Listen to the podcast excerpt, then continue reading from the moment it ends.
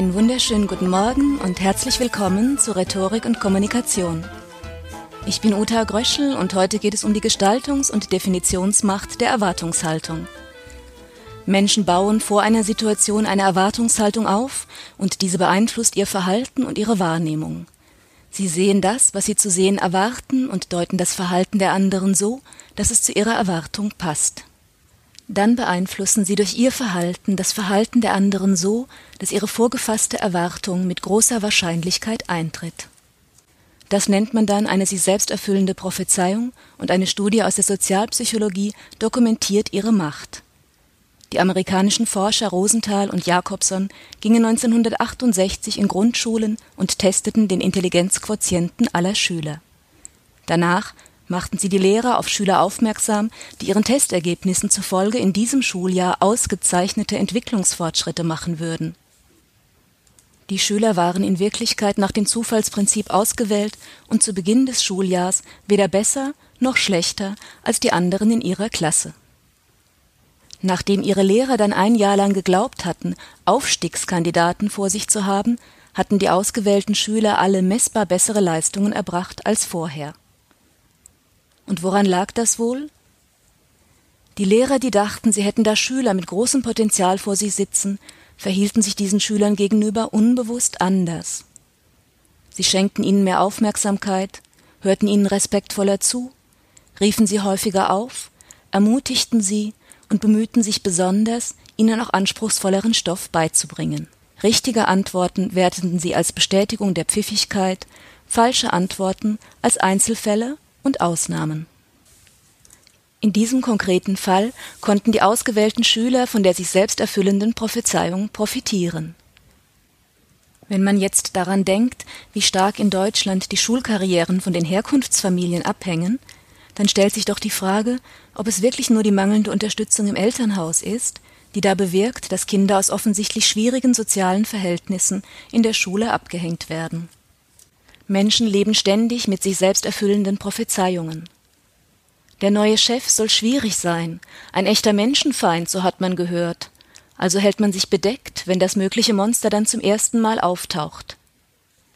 Wenn der neue Chef dann jemanden erlebt, der offensichtlich verschlossen ist, wird er sich eher weniger zugänglich und liebenswürdig zeigen, als er das vielleicht sonst getan hätte.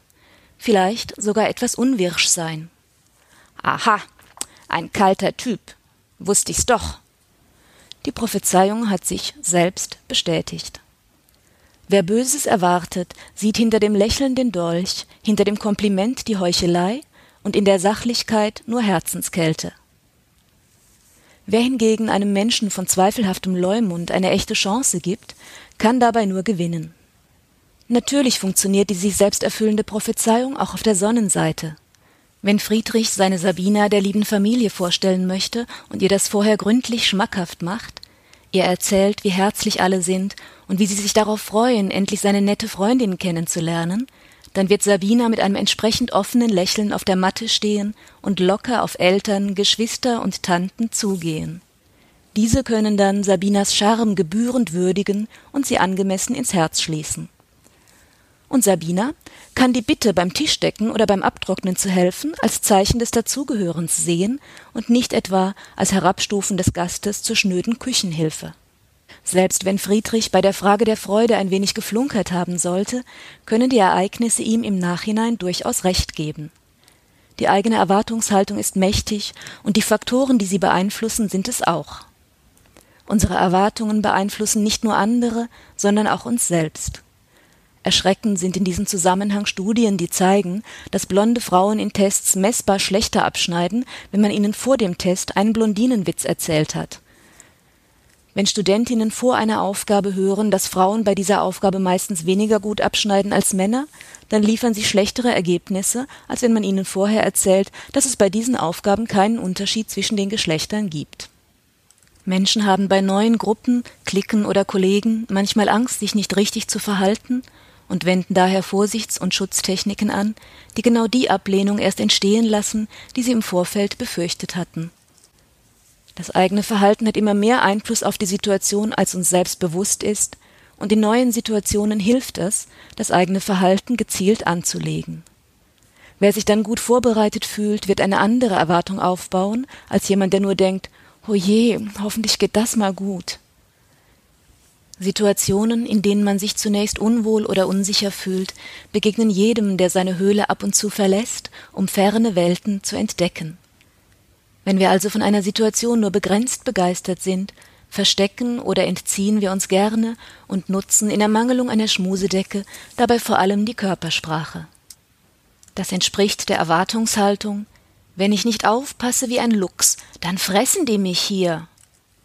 Häufige Entzugsstrategien sind, sich so verhalten, als ob man nicht da wäre, sich verdeckt halten, sich verstecken in einer Ecke, sich verschließen, so wenig wie möglich von sich zeigen und im Extremfall den Blickkontakt zu anderen gleich ganz vermeiden. Wer etwa frisch verliebt zu Weihnachten der als schwierig angekündigten Großfamilie seiner Angebeteten ausgesetzt ist, der muss schon extrem extrovertiert sein oder vorzügliche Manieren haben, um sich nicht die ein oder andere Entzugsstrategie zu gönnen. Wer lieber woanders wäre, hält sich aus der aktuellen Situation, etwa dem Sippentreffen, so weit wie möglich heraus und wirkt dadurch entweder unsicher oder arrogant. Da kann man als großer Schweiger auftreten, mit Worten geizen, nur nach Aufforderung sprechen und sich freiwillige Beiträge oder gar Vorschläge tunlichst verkneifen.